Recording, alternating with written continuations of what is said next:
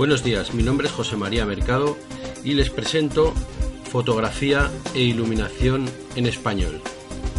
Bienvenidos.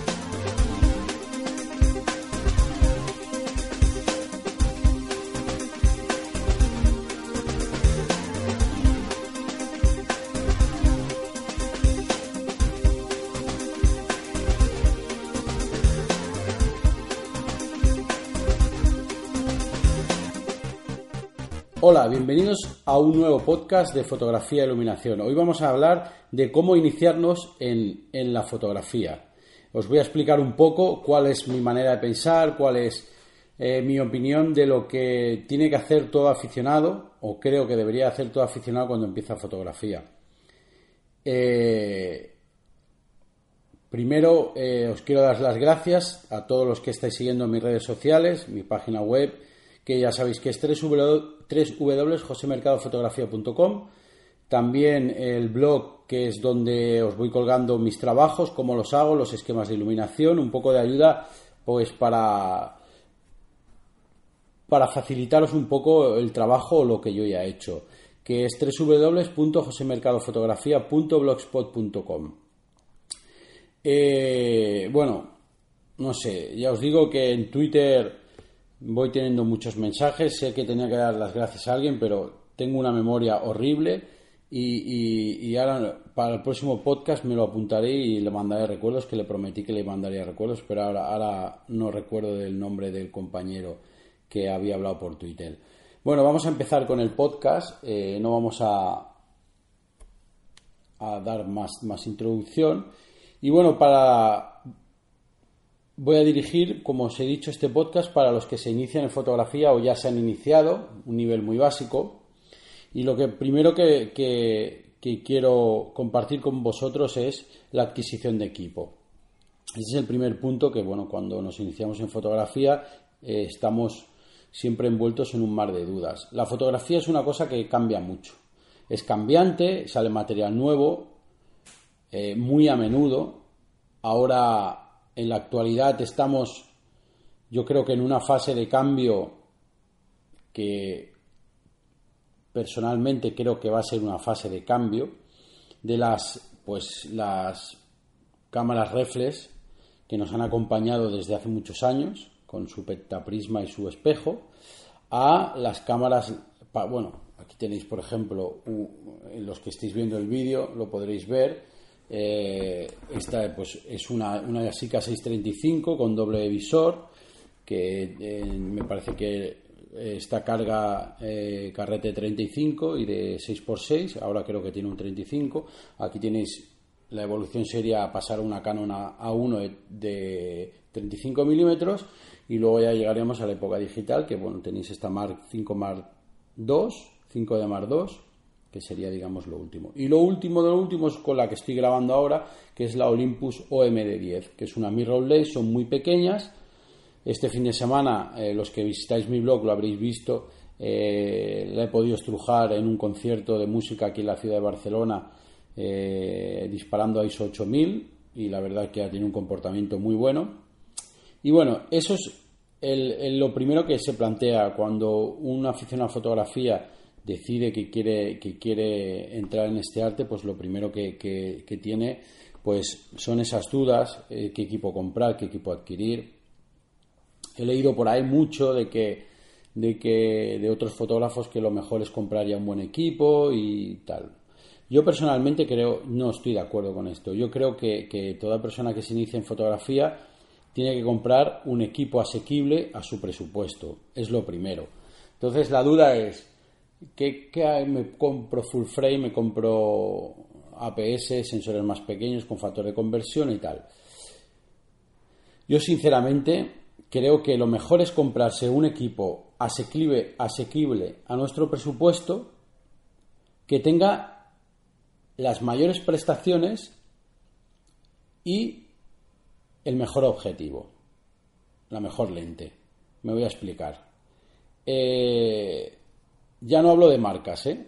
Yo jamás me habéis escuchado hablar de marcas. Yo trabajo con Canon porque me gusta, porque empecé con Canon y he seguido. Ahora la última cámara que compras una Olympus y me ha encantado y la tengo y voy haciendo muchos trabajos con ella. Entonces, el tema es vosotros meteros en las webs de fotografía, hay muchas, y entonces comparar. Sobre todo lo bueno son comprar kits. Los kits que vienen por, yo que sé, la Canon 600 con un 18-135. El objetivo más o menos normalmente vienen con objetivos cortos, hasta un 55 y tal, pero podéis encontrar ofertas, sobre todo de cara a Navidad, en las cuales te ofrecen objetivos todoterreno, que se les llama todoterreno, que quiere decir que va desde el angular hasta el teleobjetivo. Si es un 18-200, mejor que un 18-135. ¿Por qué? Pues porque al principio hay que hacer mucho tipo de fotografía. Entonces, mm, eh, no, vamos a tener más equipo que el, que, el básico que compremos. No vamos a poder estar cambiando objetivos. Entonces, cuanta más focal tengamos, de angular a tele, mejor nos va a ir para practicar. Si nos quedamos en un 24-55, ¿qué va a pasar? Que vamos a tener una distancia focal muy corta y entonces a lo mejor algún día nos apetece hacer eh, fotos de animales, de pájaros, de deporte, objetos lejos y no vamos a tener. Con lo cual nos vamos a tener que ir a gastar más dinero en una óptica que va a ser un, un teleobjetivo, que va a ser un 300, algo que nos va a costar mucho dinero y que realmente luego lo vamos a utilizar poco. Lo vamos a utilizar poco. Acabará en el armario. Y seguramente muchos de los que me escucháis tenéis un 300 guardado en el armario. Bien, el equipo. Eh, kit de Navidad. En Navidad hay muchos kits de las de Canon, Nikon, Sony, muy interesantes. Aprovecharlos, buscar y aprovecharlos, siempre que se ajuste a nuestro precio. Da igual, mirar las prestaciones de cada cámara, que era lo que os estaba comentando, mirar las, las prestaciones de cada cámara y la que mejor se ajuste a lo que estáis buscando y más prestación tenga, pues este yo pienso que es el equipo que tenéis que adquirir. El paso siguiente sería la adquisición en material, la adquisición de un flash. Yo os aconsejo que el, tema del flash lo dejéis para más para adelante, cuando tengáis más, más práctica. Tenéis el flash incorporado, excepto las full frame, las cámaras de gama alta que ya no lo llevan, pero cámaras como la 7D, la 5D, hay la 550, 650, eh, la 60D, todas estas llevan 60D, ahora no lo recuerdo, pero todas estas llevan el flash incorporado y os, y os puede servir para salir del paso. Bien, una vez adquirido el material, ¿qué hacemos? Bien, lo más importante cuando se aprende y cuando se inicia una fotografía, al margen de que os queráis dedicar a ser profesionales o no ser profesionales, es el manejo del equipo. Es lo más importante.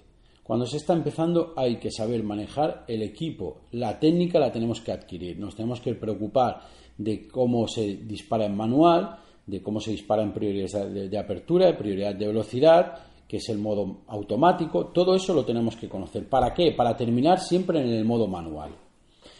¿Por qué en el modo manual? Ya lo he explicado en muchos podcasts y vídeos que tengo en mi canal de YouTube. Porque el modo manual es el que es tu creatividad 100%. El resto de modos, para la gente que sabe y que tiene un trabajo específico, sí que es bueno trabajar en alguna prioridad. Yo nunca trabajo con prioridades, yo siempre trabajo en manual, pero hay situaciones y hay fotógrafos que trabajan en cierto tipo de fotografía, como os he dicho, que no se pueden permitir el que se le escape una foto. Entonces trabajan en una prioridad, tanto de apertura como de velocidad, para salvar esas fotos. Yo a vosotros os aconsejo que los automatismos de, la cámara los dejéis para Instagram y para vuestro móvil. Da igual. Trabajamos en manual. ¿Por qué? Porque la cámara va a hacer lo que nosotros digamos. La cámara no va a hacer fotos por nosotros. Eso es un error. Nosotros hacemos las, las fotos con la cámara. Ella no hace fotos con nosotros. Bien. Entonces, eh, hay muchas webs, hay muchos cursos. Yo doy talleres de fotografía. Este fin de semana eh, voy al sur de, España a dar un taller de fotografía a una asociación que se llama la Asociación Fotográfica de la Mojonera en Almería. Les mando recuerdos. Tengo ganas ya de llegar y conoceros a todos y de impartir ese curso que, que ya veréis que será muy divertido. Cursos así, cursos de iniciación a fotografía, cursos de iniciación a fotografía web, cursos de iniciación a fotografía web no, online. Tenéis que aprender a manejar el equipo, la técnica es lo primero que hay que aprender. Y aprenderemos haciendo todo tipo de fotografía. No nos podemos cerrar en un estilo fotográfico en nuestros inicios. Hay que hacer mucho tipo de fotografía, de retrato, de deporte, de noche, de lo que, lo, que, os, lo que os ocurra, lo que sea. Hay que hacer fotografía de todo lo que se mueva. Entonces, con eso vamos a ir adquiriendo una técnica, una técnica fotográfica. Damos por superada la técnica manual de, de lo que es el equipo. Eso ya lo damos, eso ya lo damos por, por superado. Ya sabemos disparar en manual, nos cuesta, Vamos a seguir practicando, vamos a seguir practicando hasta que llegará un momento que eso será innato. Ya llegaremos a un sitio y la situación de luz, la situación, todo lo controlaremos, sabremos si vamos a hacer fotografía de algo rápido, que tendremos que dar más prioridad a la velocidad, si vamos a hacer algo que queremos que tenga muy poca profundidad de campo o mucha profundidad de campo, daremos prioridad a la apertura de diafragma, etcétera, etcétera. Una vez que adquirimos eso, entonces ya nos tenemos que empezar a preocupar por qué queremos hacer nosotros con nuestra fotografía, el qué queremos hacer y a buscar tu identidad. Esto se, adquiere con muchos años de experiencia y creo que hay gente que no llega a adquirirlo, pero no nos tenemos que obsesionar. Tenemos que, estudiar el siguiente paso de, la técnica del manejo de la cámara, pues yo creo que sería la técnica de determinados tipos de fotografía, la técnica en, painting, en, foto de noche, en foto deportiva, un poquito ir estudiando cómo van trabajando otros fotógrafos, ver muchísima fotografía, ver mucha fotografía de otras personas y entonces ir adquiriendo y absorbiendo el tipo de fotografía que va haciendo cada uno. Al que le gusta la foto deportiva y haya visto mis fotos, pues hostia, voy a intentar copiar a este fotógrafo que me gusta este tipo de foto. Y lo vais a copiar cuatro días, porque llegará un momento que os cansaréis y querréis otra cosa. Entonces vais a ir absorbiendo eh, un poquito de cada uno para ir forjando lo que va a ser vuestro, vuestra visión. Vale. Entonces, pasamos al tema concursos. Esa cosa que todo el mundo habla y que nadie gana. Y que siempre eh, oyes que ha ganado la foto peor. Vale es un poco delicado. El tema de los concursos, si el, jurado es bueno, muchas veces no, no gana la foto más visual, la que en general a todos nos gusta más. Y os voy a explicar el por qué. La gente que, está de juez, en, un, en, un, en un concurso fotográfico son gente que lleva mucho tiempo en la fotografía, son gente que sabe mucho de composición y gente que lleva muchos tiros pegados. Entonces, no va a ganar casi nunca la foto más visual, es decir, sobre el tema que plantean.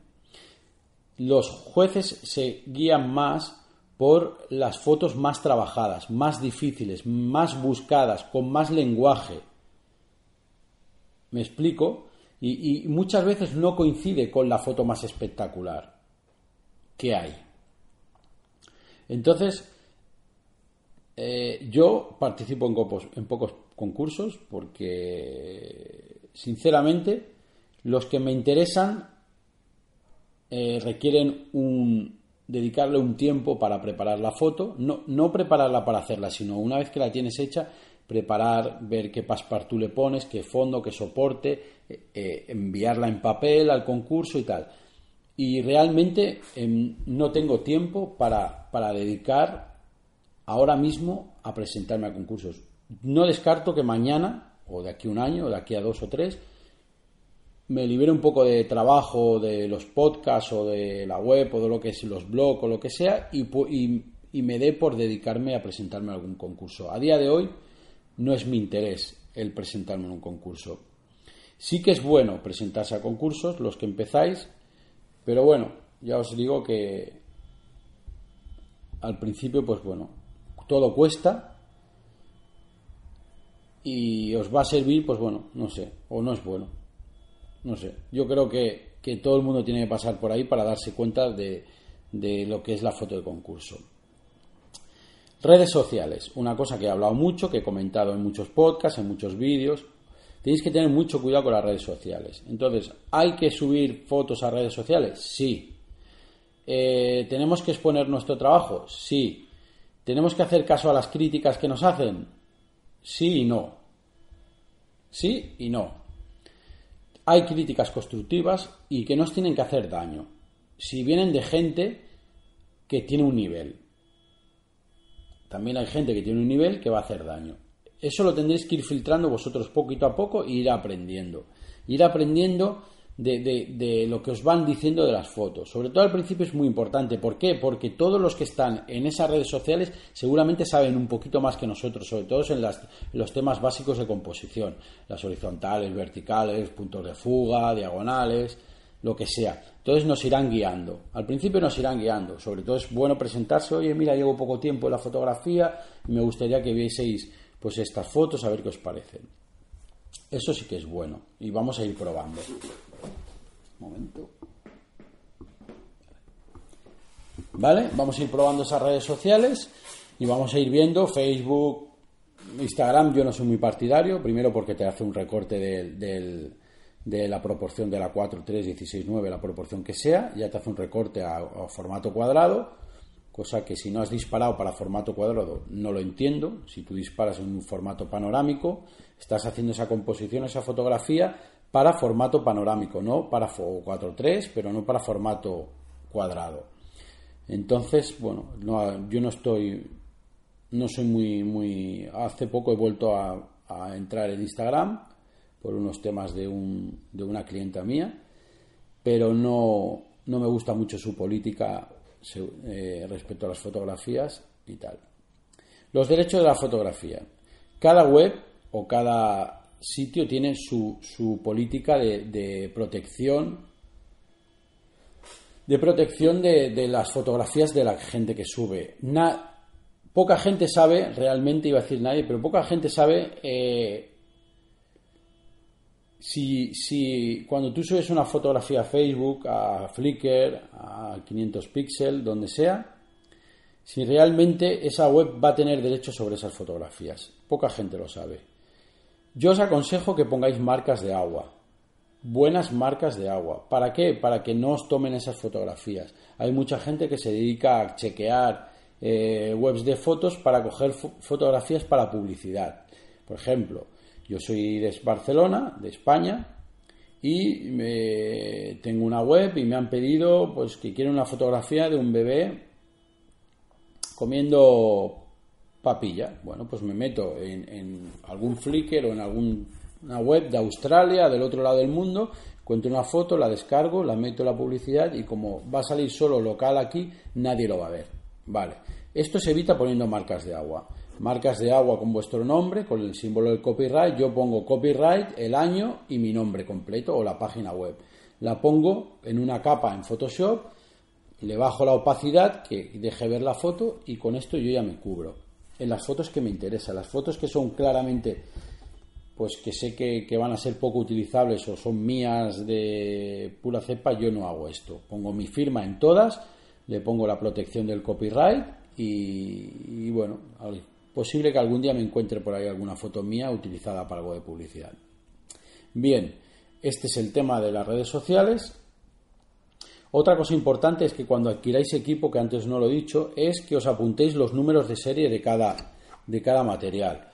Cada, cada, en teoría, este no lo tiene, pero yo he visto muchos objetivos que van marcados, ¿veis? Con su número de serie. Aquí lo tenéis detrás. Aquí está el número de serie del objetivo. Se puede ver 201, 7, tal, tal, tal. Entonces, esto es importante. ¿Por qué? Porque en caso de que os roben el equipo, no, seguramente que tendréis pocas posibilidades de recuperarlo, pero podéis ir a la comisaría más cercana a poner una denuncia y siempre ese material no va a ser vendido en ningún, ¿veis? Número de serie, aquí también lo tiene. Ese material no va, no va a ser vendido en ninguna tienda de segunda mano. ¿Por qué? Porque la policía tiene un registro de las denuncias y de los números de serie. Ese es otro buen consejo apuntaros el número de serie. Respecto al equipo, os aconsejo que lo cuidéis bien. Por muy malo que sea, cuidarlo. Primero porque os va a durar más. Y segundo porque llegará un momento en que queréis cambiar el equipo. Y si este equipo tiene rayaduras, tiene golpes, tiene desperfectos, no lo vais a vender bien y vais a perder dinero, vais a perder mucho dinero. Entonces siempre a la hora de cambiar equipo es muy importante la venta. Coger, yo me cojo este equipo, lo vendo para adquirir, pongo un poquito más y adquiero un equipo mejor.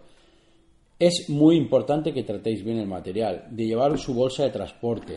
¿Cuándo adquiriremos una bolsa de transporte? Pues cuando tengamos un, un kit pues de dos, tres objetivos, un flash, entonces ya va a ser.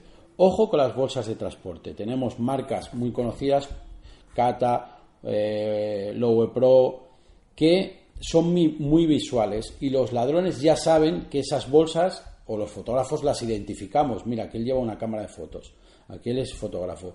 Entonces, ojo, porque no es la primera vez que al ver los ladrones una persona que lleva una, bolsa muy conocida, eh, para, para hacer algo, la deja en el suelo, pasa corriendo, se lleva la bolsa y le roban el equipo. A veces es mejor comprar eh, bolsas no tan conocidas y que no sean visualmente eh, claras que es de fotografía. Yo es un consejo que os doy. Yo, la última bolsa de transporte, que es la más grande, la he comprado una casa no conocida. La bolsa está muy bien, está bien acolchada, bien protegida, pues me la he comprado. Me ha salido incluso hasta más barata. Eso es otro de los consejos que, os puedo dar. Sobre todo, eh, cuando os iniciéis en fotografía, no os, obsesionéis con, los seguidores, con las visitas, todo eso llegará con el tiempo.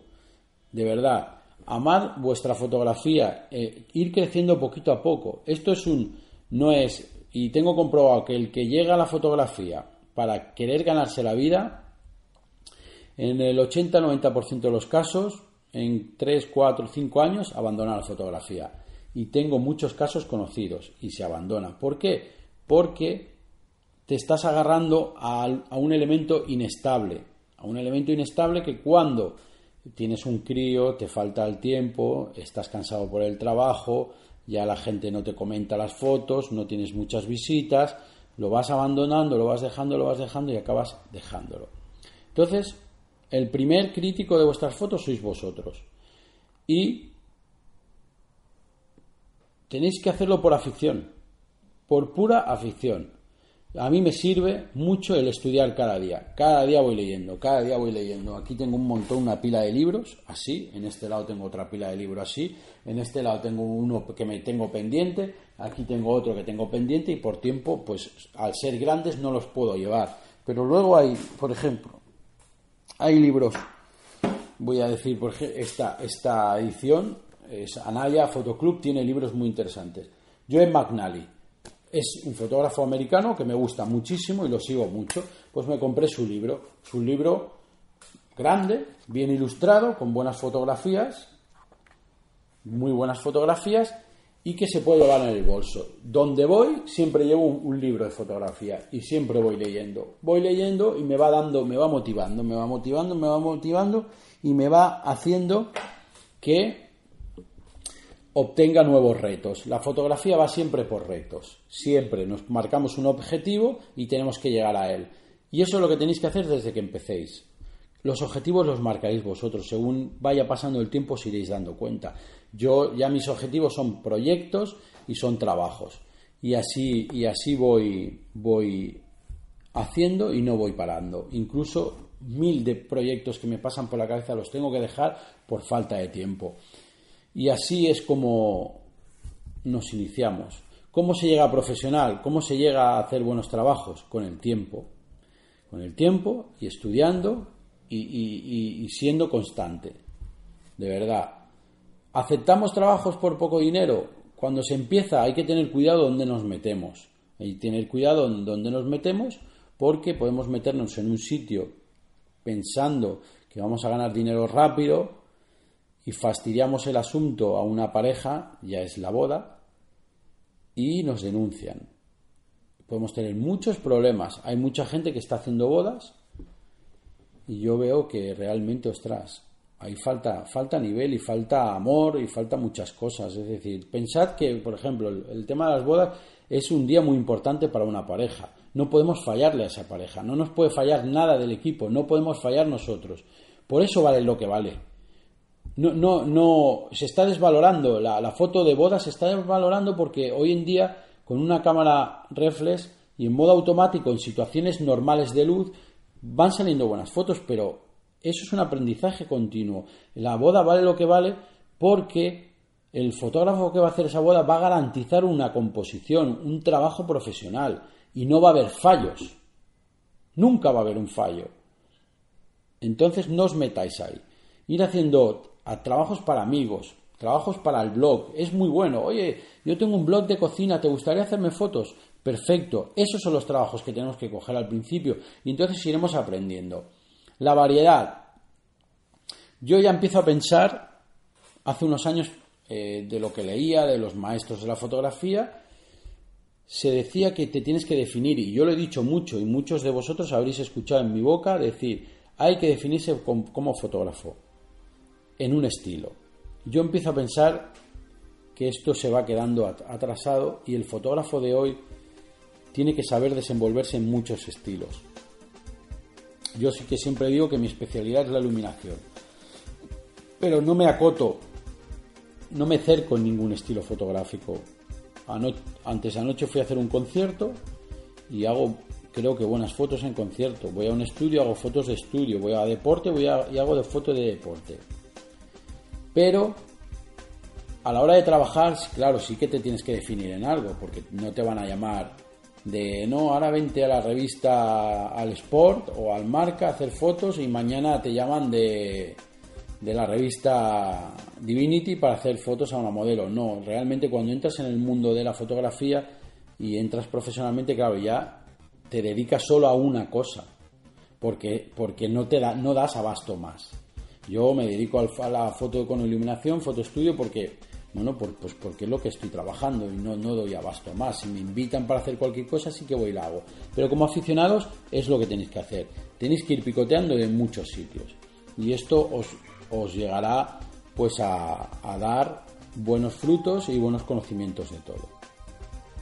Pues bien, hasta aquí el podcast de hoy. Espero que os sirva, como siempre os digo. Recordar que mi web está cambiando al 100%, www.josemercadofotografía.com, que en el desplegable de la izquierda de la página web abajo tenéis mi canal de YouTube, que tenéis vídeos cada semana. Eh, suelo colgar algún vídeo de algo que os va a ayudar mucho. Tenéis vídeos de sesiones que he hecho a gente mm, pues, que me han contratado y podréis ver cómo hago, cómo pongo la iluminación, cómo hago todo. Eh, tenéis mi Twitter, que es arroba mercado y bueno, lo tenéis todo. Lo dicho, si sois de alguna asociación, algún pueblo, de, donde sea, y queréis que me acerque a daros un taller, pues ya sabéis, podéis contactar conmigo por el mail info arroba josemercadofotografía.com y pues nada, como siempre os digo, fotografiar mucho que es gratis. Nos vemos en la próxima entrega. Hasta luego.